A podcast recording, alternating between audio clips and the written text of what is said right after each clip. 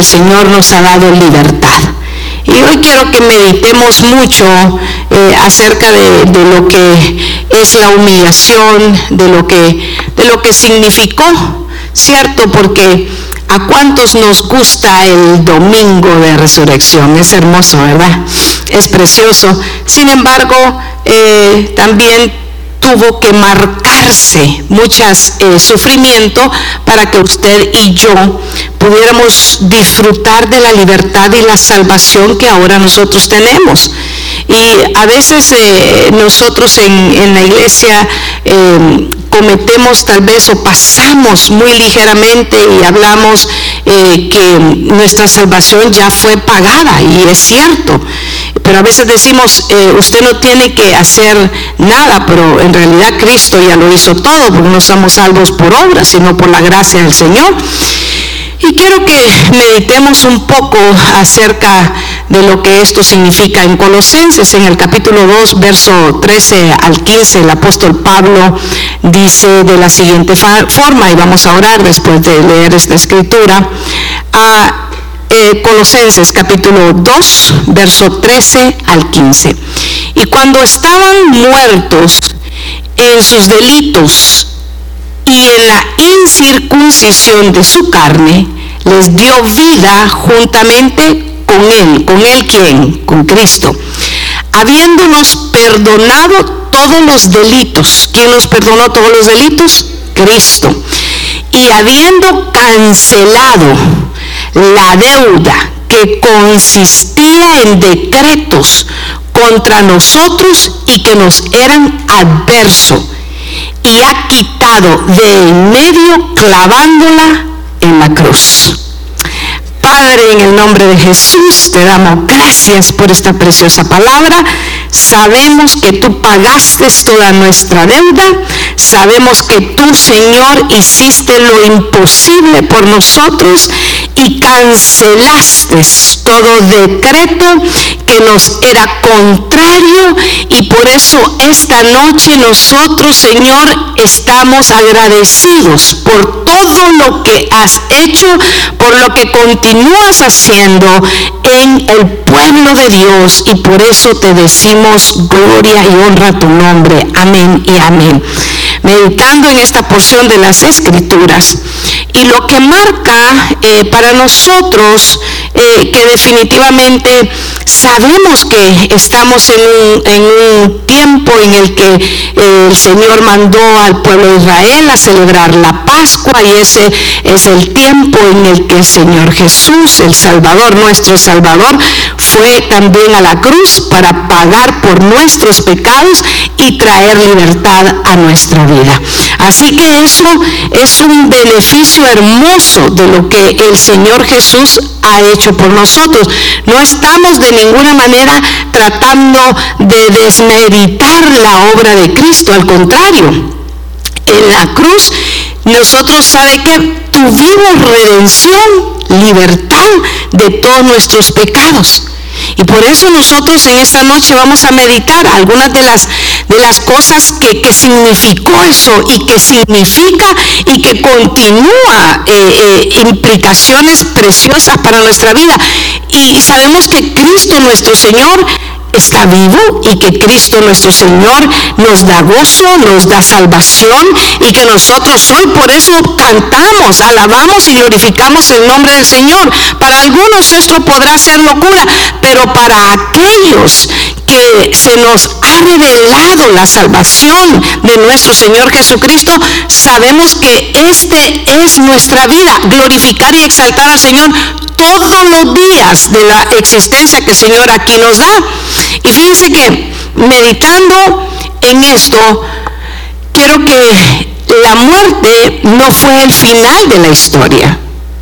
La, muerte de Jesús no fue el final.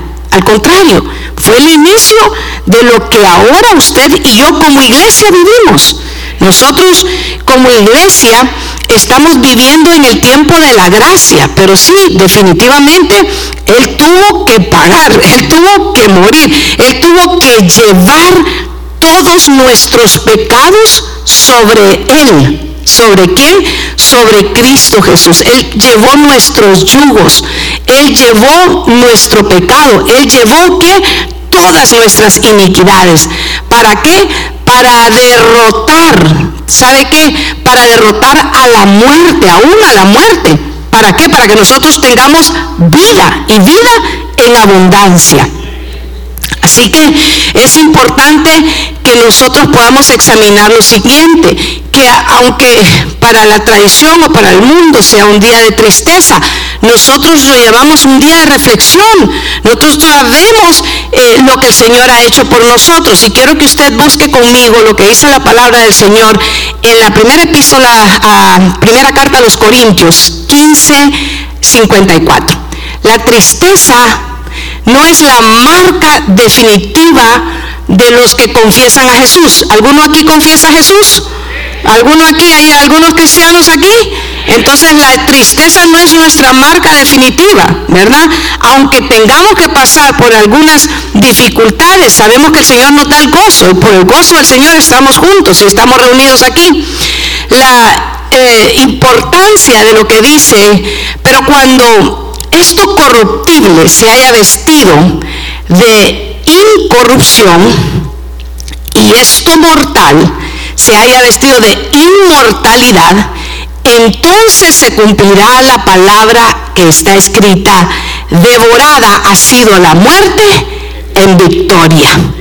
Y entonces el apóstol está hablando y está explicándonos a nosotros, a la iglesia de Corintios, que se aplica también a nosotros, y está hablando acerca de esto corruptible, de qué, del cuerpo, se va a vestir de qué, de algo incorruptible, cuando el Señor transforme también nuestros cuerpos como el cuerpo del Señor fue transformado y fue glorificado y no vio corrupción.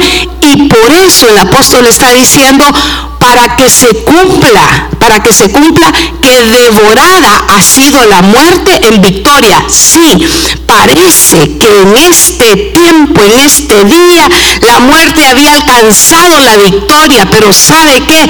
Al contrario, fue avergonzada porque el Señor resucitó y por causa de esa resurrección, usted y yo, nosotros tenemos vida. Y fíjense que es, es precioso poder meditar que la muerte no fue el fin. No sé si a usted le ha tocado, pero nosotros como pastores nos toca mucho eh, poder visitar o eh, orar por los enfermos. Yo sé que el pastor estuvo haciendo visitas a hospitales eh, aún en esta semana y, es algo, mire, algo bien tremendo y lo digo con todo el amor, mire, que cuando vamos y oramos y hay alguien que está pasando sus últimas horas, sus últimos momentos, minutos en, en, este mundo y no ha conocido al Señor y, sus familiares no, no, no conocen la esperanza de lo que ahora mismo el apóstol Pablo nos está hablando que devorada, sorbida, dice otra versión, ha sido la muerte en victoria.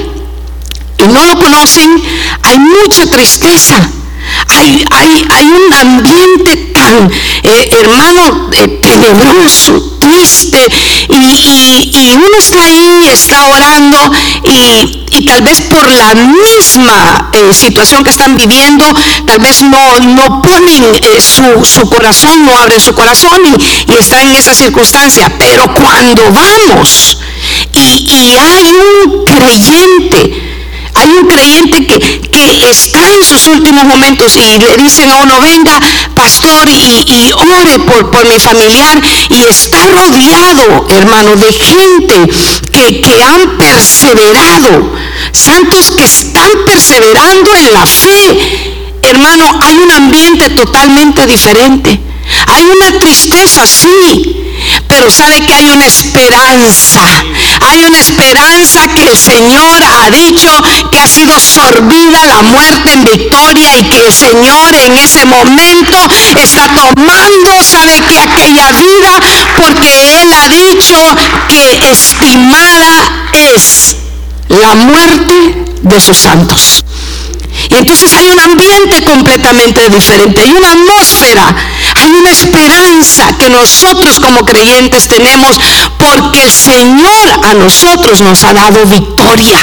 A nosotros nos ha dado vida, a nosotros nos ha dado esperanza. Y esa es esperanza que nosotros tenemos que compartir con quién? Con todos los que en este momento, hermano, pueden recibir al Señor como Señor y Salvador.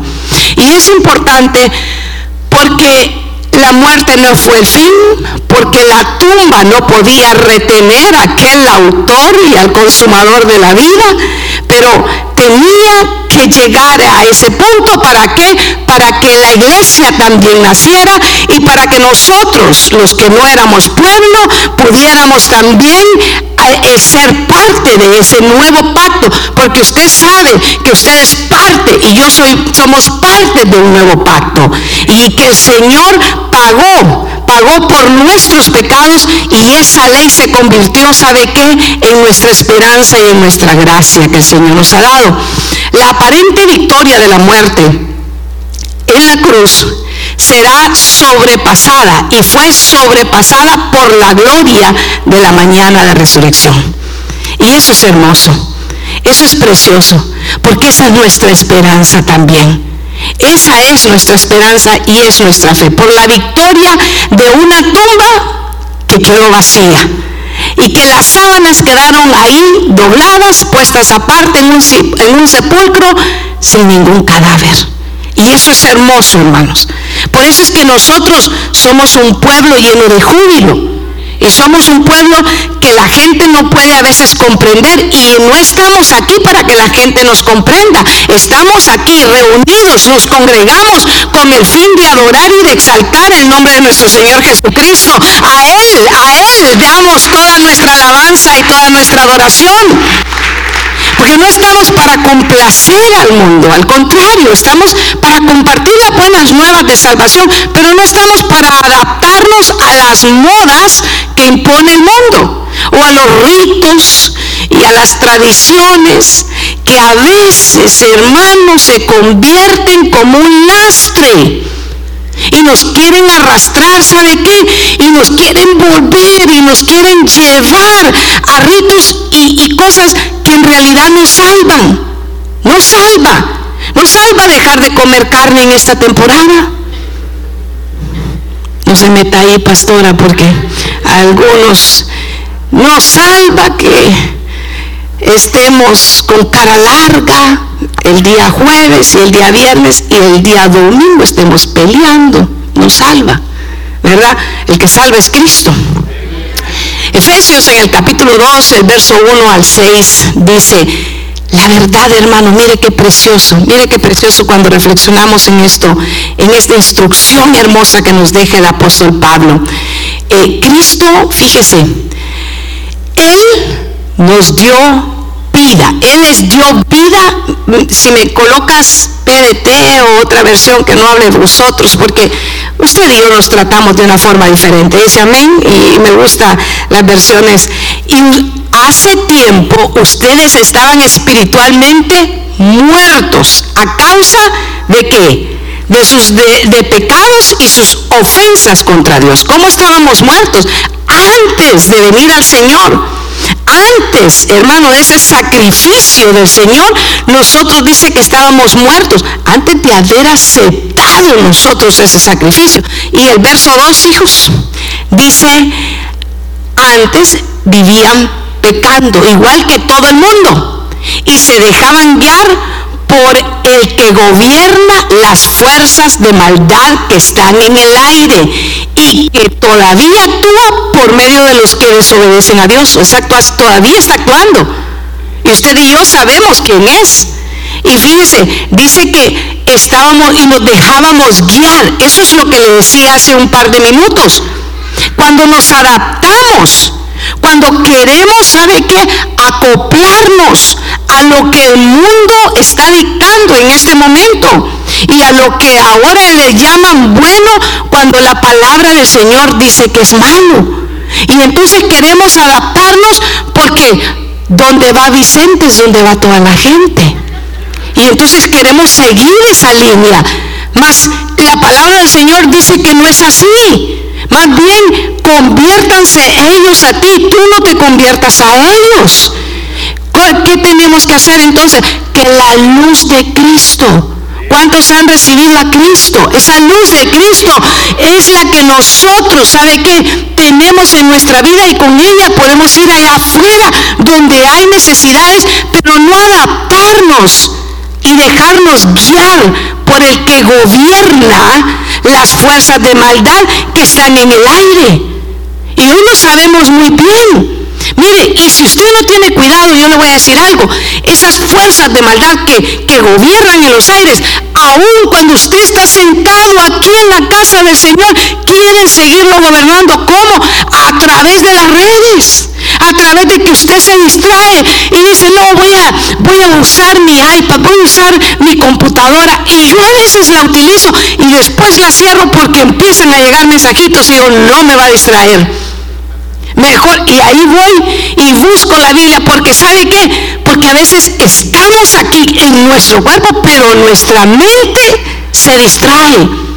Y esas, esas fuerzas de maldad que están en el aire todavía están actuando. Y el verso 3 y el verso 4 dicen así, todos nosotros vivíamos así antes, todos sabíamos, no hay ninguno bueno, sin, sin que Cristo por nuestros pecados, no hay redención y no hay vida eterna.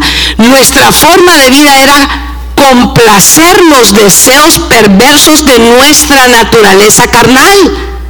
Pero mire, hacíamos cualquier cosa que la naturaleza carnal deseara y que la mente pudiera imaginar.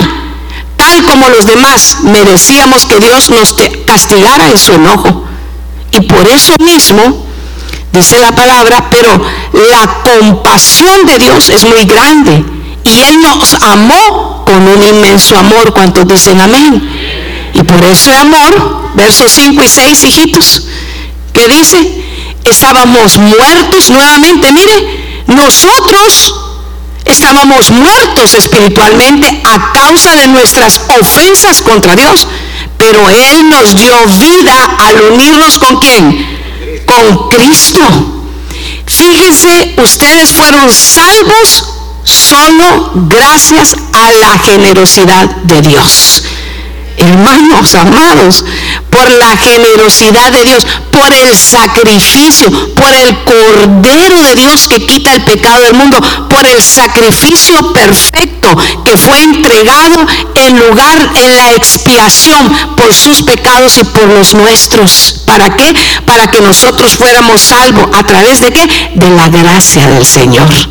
Y eso es lo que quiero, ¿sabe qué? Esta noche exaltar más que cualquier rito, más que cualquier tradición, exaltar, glorificar y agradecer de la bondad de Dios en medio de su pueblo. Porque usted y yo tenemos esperanza, porque usted y yo tenemos vida. ¿Y sabe qué? Porque usted y yo tenemos libertad. Usted y yo tenemos libertad. Hermano amado, yo quiero decirle, la vida en el Señor es aceptar la libertad de la esclavitud que, que antes nosotros teníamos. Antes estábamos esclavos. Y eso, ¿sabe qué? Me gustaría que usted y yo pudiéramos meditar. Cristo en su muerte nos dio libertad del pecado. Cristo en su muerte nos dio libertad del pecado y nos hizo libres. Diga, el Señor me hizo libre. Yo quiero que busque el Evangelio de Juan en el capítulo 8, el verso 36. Cristo murió para darnos justamente, sabe con él, la libertad de la esclavitud de pecados. Cuando no teníamos a Cristo, se, nos había, fíjese, cuando no lo habíamos recibido, los seres humanos estamos atados a la vida contraria al diseño de Dios. ¿Sabe que Dios tiene un diseño para, para su pueblo? Dios tiene un diseño y el diseño de Dios es bueno, es agradable, es perfecto para su pueblo. Pero antes, sin, sin Cristo, nuestra mente solo sabe que solamente busca lo malo. Entonces, eh, en, en, este momento quiero que usted y yo miremos Evangelio de Juan 8:36 entonces, si el Hijo los libertare, ustedes serán realmente libres. Si el Hijo me libertare, ¿y qué tengo que hacer, pastora? Estará usted preguntando, para yo recibir la libertad que Cristo Jesús me entregó en el sacrificio, allí en la cruz. Porque el, el significado de Él convertirse en el sacrificio perfecto, sin mancha, sin pecado, es para que usted y yo tengamos libertad. Libertad de que de todas las yugos que nos estaban atando, porque no hay ninguno bueno. Nadie puede decir no y aún aquellos que están, ¿sabe qué? En lo más profundo de sus pecados. A veces sucede esto, que dicen, no, pues la verdad que yo estoy bien perdido. Para mí no hay, no hay salvación. Usted no sabe hasta dónde yo he pecado. Yo quiero decirle que la palabra del Señor dice a través del profeta Isaías que si tus pecados hubieran sido tan rojos como el carmesí, vienen a ser blancos como blanca lana. Pero como a través de la sangre, a través del sacrificio, a través de la libertad que recibimos de Cristo Jesús. ¿Y qué tenemos que hacer? A veces creemos que tenemos que pagar algo. ¿Sabe qué? Lo que el Señor nos ha dado, no nos ha dado de gracia. ¿Qué tenemos que abrir nuestro corazón? Recibirlo como Señor y salvación, sabe nuestro Salvador.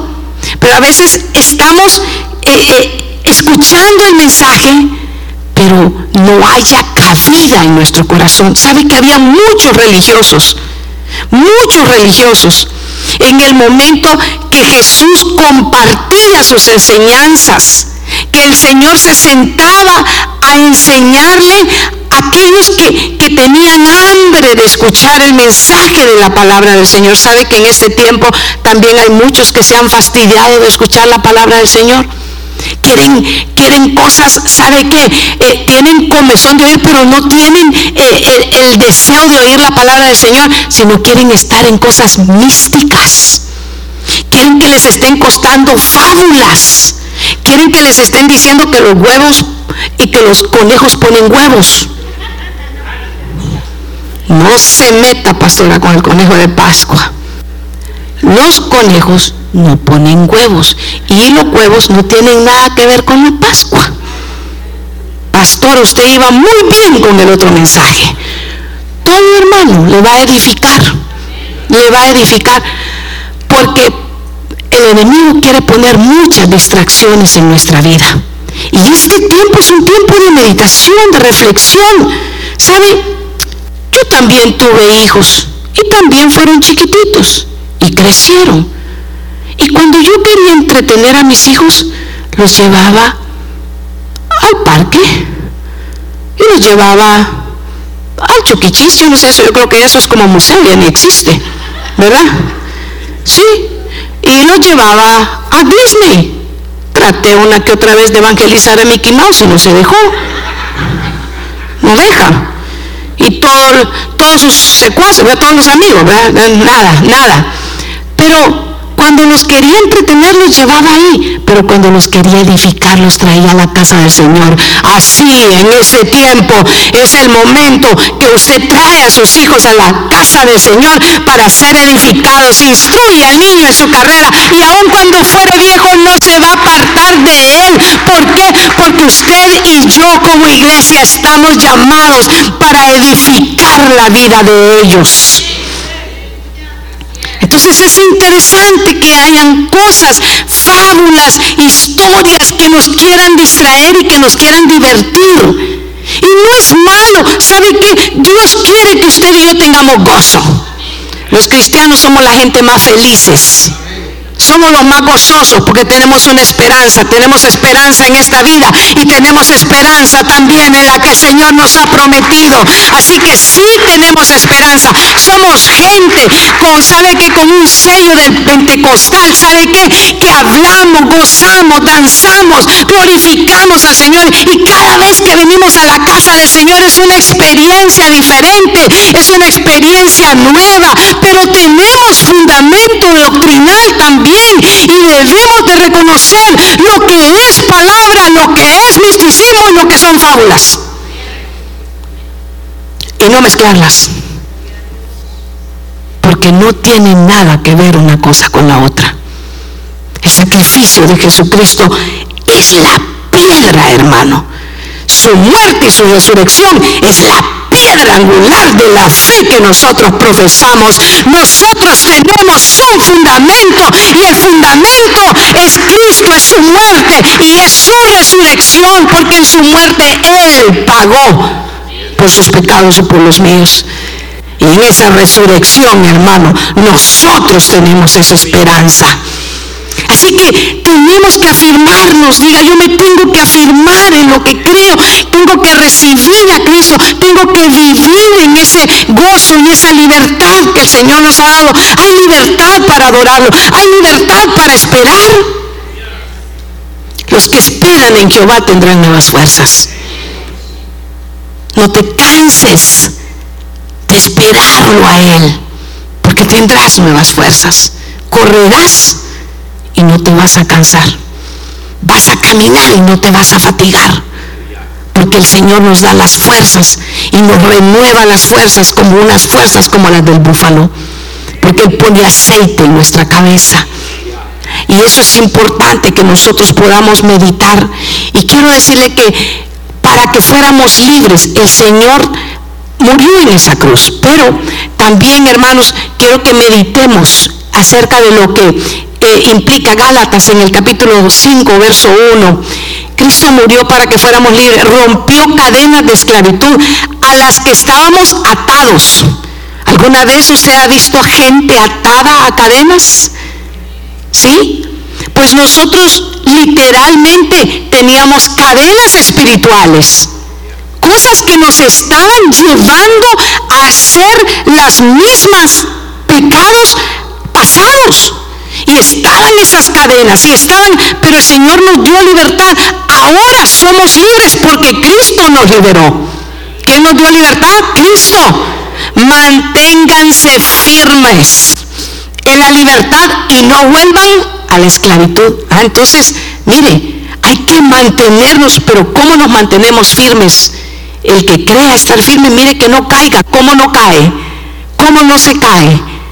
Estando firme donde tiene que estar su esperanza, donde tiene que estar sus pies puestos en la roca inconmovible que es Cristo Jesús. Hermano, y, el, verso, eh, quiero que pongas el verso 13, ahí mismo, Gálatas 5, pero el verso 13. Mire qué precioso. Ahora en el verso 5, eh, Gálatas 5, verso 13. Hermanos, Dios los ha llamado para ser libres, pero no permitan que la libertad sea una excusa para complacer sus deseos perversos. Mejor ayúdense los unos a los otros siempre en amor. ¿Qué estamos haciendo ahora mismo al predicar la palabra? Ayudándonos. Ayudándonos los unos a los otros. Porque muchos a la libertad que el Señor nos ha dado, la han tomado y la han convertido en un libertinaje para vivir como ellos quieren.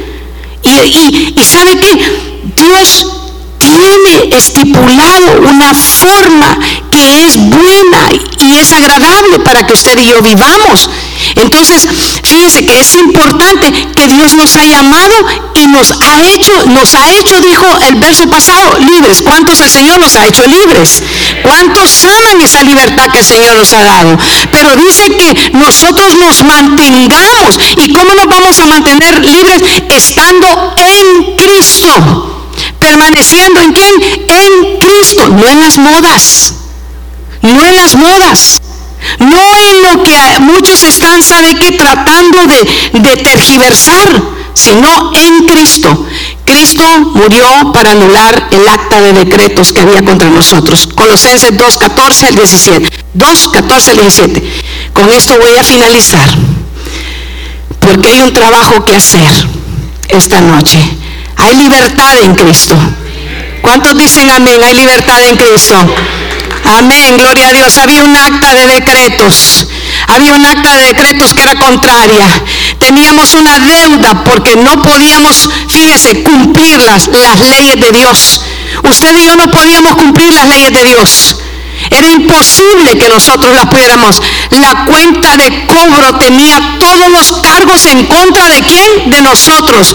Pero Dios, diga conmigo, pero Dios nos perdonó la deuda y clavó la cuenta en la cruz. ¿Y quién llevó esa cruz? Cristo Jesús llevó la cruz. Y en esa cruz clavó su deuda y clavó la mía. No importa hasta dónde hayas caído y no importa las cadenas que te hayan atado, el Señor ha traído libertad y ha pagado esa deuda. Si esta noche recibes a Cristo como Señor y Salvador, Él, Él quiere hacerte libre. Él ha pagado por tu pecado y por el mío. ¿Y dónde lo clavó? En la cruz. Para que tú y yo libertad, para que tú y yo tengamos vida, para que tengamos vida eterna. Llévalo el verso hasta el 17, hijo, porque hay poder, hay poder en la palabra del Señor, hay poder en su nombre. Dios está trayendo libertad esta noche.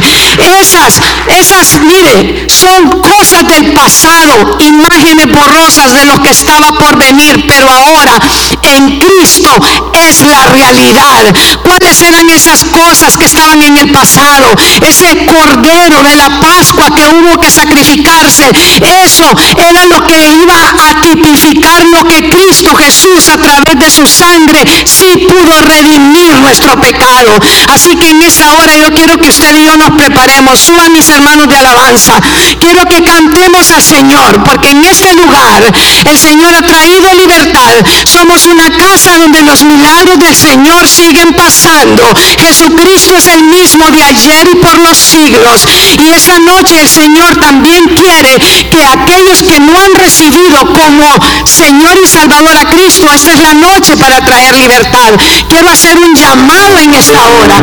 Quiero invitarte que si has estado atado, quiero invitarte que si has estado atado con delitos y pecados, en vicios, si has estado allí atado, esta noche te invito para que venga. Vamos a orar por ti. Vamos a clamar. Vamos a pedirle al Espíritu Santo que rompa las cadenas. ¿Cuántos están dispuestos a orar conmigo? ¿Cuántos están dispuestos para orar al Señor por la libertad que Él ya nos prometió? En Cristo Jesús tenemos esa libertad. Así que si usted necesita oración, corra. Ese es el momento. Venga al altar. Vamos a orar. Si usted necesita liberación, corra. Venga al altar. Vamos a orar. El Señor está dispuesto. El Espíritu Santo está aquí. Vamos a orar. Vamos a clamar. El Espíritu de Dios hace la obra. El Espíritu de Dios trae libertad. El Espíritu de Dios trae sanidad. El Espíritu de Dios trae salvación. Esta es una noche de milagros. Empiece a clamar. Y la iglesia, y la iglesia ora. Y vamos a orar porque todo espíritu inmundo que quiera tener atado de vicios, en el nombre de Jesús, Se rompen los yugos. La palabra del Señor está siendo predicada. La palabra del Señor está siendo ahora mismo exaltado. Exaltado sea tu nombre. La palabra del Señor dice en Isaías 58. No es más bien el ayuno que yo escogí que desate las ligaduras de impiedad, que suelten las cargas de opresión, que dejen ir a los libres, que sean